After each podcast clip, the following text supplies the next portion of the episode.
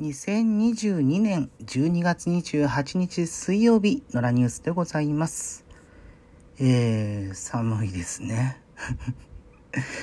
寒いので今エアコンをつけながらお話してるのでもしかしたらちょっとノイズがね入ってしまうかもしれませんがご容赦くださいと。まあ一気にねもう年末になりましたよ12月28でしょ？だから293031あと今年3日早いねって思いますけれどもね。まあ、各いう私はまだまだあの仕事がですね。えー、ありまして、えー、あの、やっぱりね、フリーになって一番変わったことは定時があるわけではないので、えー、ひとたびある程度の仕事が来てしまうと、それが、まあ、スタックした状態でね、こう、残ってしまうということがあるので、えーまあ、ギリギリまで仕事納め31日で仕事始め1日とかなんかそんな感じになっちゃうのかなという気もしないでもないんですけれども、うん、まあそれだけねお仕事があることに感謝しつつという部分はあるんですがまあ自分でもねやりたいこといっぱいあるんですよ。うん、部屋片付けたいなとか うん、だったりとかちょっと来年に向けた、うんまあ、例えば公式サイトの更新とか、まあ、そういうのこともやってみたいなと思ってありしてますし。うん、いろんな準備をしなきゃいけないんだけれども、そう将来のための投資に時間を割くことができず、目先のお金を稼ぐことに うん、気を取られてしまうというのはね、悲しいことではあるんですけれども、まあ、しょうがないですわな。うんえー、もうね年末になってしまって今日で仕事納めなんていう人も結構いるようですけれどもおということもあってねなかなかその仕事仕事じゃない、えー、新たなニュースがね今日は更新されていないような印象がありますね。うん、私あんまりスポーツ詳しくないんで深掘りしないですけれどもサッカーの森保一監督、えー、ポイチと言われますけれども、えー、森保監督の続投が正式に決まったというふうになっていますね、えー、今日会見を行うという話ですけれども、うん。ね、あのサッカーワールドカップカタール大会行われて、えー、かなりのね、えー成果といいますか戦果といいますか、えー、上げたあその功績というところなんでしょうけれどもちょうどですね今日これ共同通信ですね。共同通信の記事で ABEMA があ次回のワールドカップ2026年大会でも全試合の無料中継を目指すことが分かったと、えー、これですね、えー、運営会社の取締役の方が、えー、昨日あ今日までに共同通信のインタビューに明かしたという形なんですけれども、うん、アベマはねかなりこう視聴数伸びましたもんね。ただまあどこまでねそのお金がペイできるのかという話題性はすごく、うん、ありましたしうんねあの本田圭佑さんが実況したっていうのは私もあの時間がある時には、えー、見たりしてましたけれどもうん、すごく魅力的なコンテンツでねいいなとは思ったんですけどじゃあ例えばその4年後までにどこまで今回の波に乗って収益を上げていくかというところはですね今まだ多分投資の段階でその投資したお金を回収までできていない状況にあると思いますのでうん。それはどうなるかなってことはちょっと心配ではありますが。うん。まあ一視聴者からしてみるとね、えー、お金お金かからずに、え有料なコンテンツを有料ってあの有料無料じゃないですよ。良質なコンテンツという意味ですけれども優れた良質なコンテンツを楽しむことができるということはですね素直にありがたいなというふうに思ったりするわけでございますね。うん。えー、インターネット関連の私、私やない、インターネット関連の話、私、インターネットメディアにずっといたのでっていうふうに言おうとしたら、えー、くっついてしまいました。もう、うん、いつの間にか正月ボケになってしまってるんじゃないかっていう感じもありますけれども、えー、昨日ですかね、これは、えー、消費者庁の有識者検討会が行われまして、ステルスマーケティング、いわゆるステマの新たな規制を作る方針が固まったというふうになっていますね。えー、まあ、これはステルスという名前の通りですね。広告であることを隠して宣伝するものでありまして、えー、まあ、それについて法改正を検討しているという形なんですけれども、えー、まあ、インターネットのみならずテレビやラジオ新聞雑誌等々あらゆるメディアがその対象になる見通しというふうになっていますけれどもね、うん、いやそうですよね、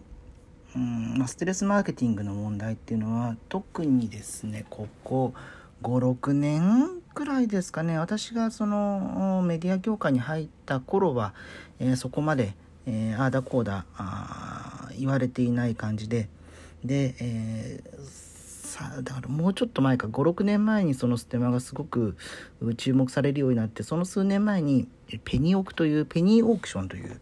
えー、安価な金額からオークションができるサービスが注目を集めたことによって、えー、まあ、それを例えばブログ等々でですね芸能人の方が紹介していてそれがお金をもらいながら紹介していたというところが、えー、要は提灯記事を書いたというところで、え、批判を浴びたというところが一番この議論の根幹にあるところなのかなというふうに思ったりしますね。でまあその後そのインフルエンサーまあ、SNS その当時はあのブログでしたけれども、まあ、Twitter が始まって特にインスタグラムが普及してからはその画像と一緒に、えー、商品、まあ、商品の提供を受けてその商品についてアピールする。あまあ、どこまでをそのステルスと見なすかっていうのはあるんですけれども例えば物をもらってお金はもらっていないけれどもその物をもらったということすら示していない場合っていうのはステルスマーケティングに扱われる可能性は非常にありますし、まあ、お金もらってたらなおさらですよね。っていうような事案が特に、えー、そのインスタグラムとかそういう写真画像視覚に訴えるコンテンツがメインになってきた、えー、ご時世に合わせてですね増えていったというのがあります。えー、数年前にはとあるテレビ局のアナウンサーたちがね、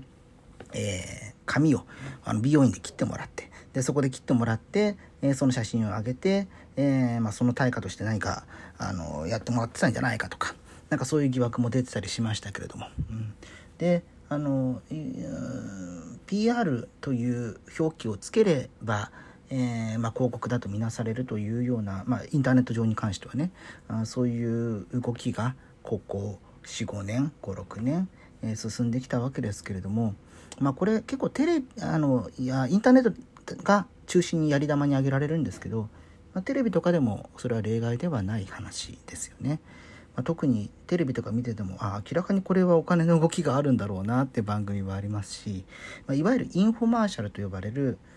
インフォとコマーシャルですね、ま、情報を提供しながらもコマーシャルの側面があるような番組っていうのは、えー、まあ、単発というか短いものでも結構あったりしますので、ね、数年前もとある健康食品があお金を出していた、えー、番組が、えー、どうなの？みたいな話が出てたりしましたけれどもね、うん、だからそういうのはどちらかというと、まあ、インターネットの方がきちんと整備されているここ数年現状を覚えます、はい、認識があります。個人的には。なのでで雑誌とかもそうですよね。あの広告主がいるんだけれども誰がスポンサーだっていうことは明示せずに、うん、記事、まあ、あの実質広告として機能している記事お金の出どころは、え、自分たちが取材したのではなくて、え、出してもらってるとか、え、そういうような形のものっていうのも慣習的にですねそれこそインターネットだったらまあ10年やそこらの話ですけどそれより前からねずっと何十年も続いてきたものがあったりするので、うん、そこも含めて、えー、ひっくるめて消費者庁が動き出すとなると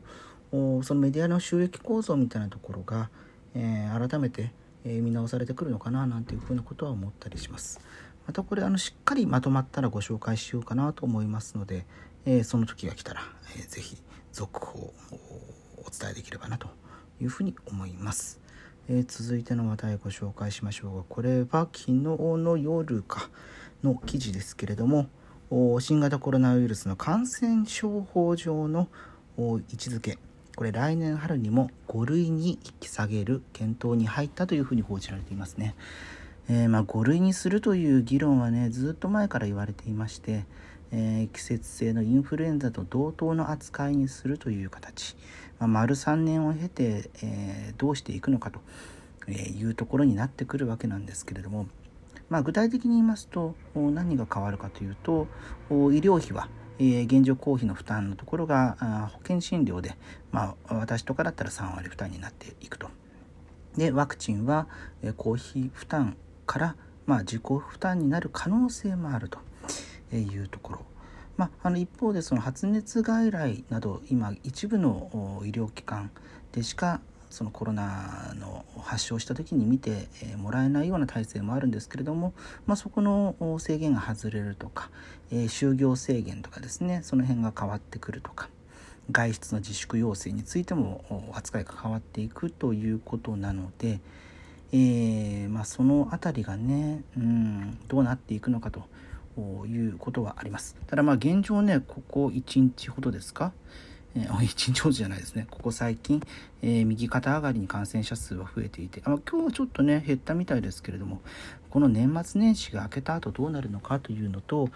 中国がついにね、その、えー、ゼロコロナ政策から転換して、え外に出すような、え感じになってきて、まあ、日本としてはあの水際の対策を行う予定ではありますが観光か観光客が増加した時に流入がどうなってくるのかなみたいなことはちょっと考える局面に来てるんじゃないかなと思います。ということでまた次回でございます。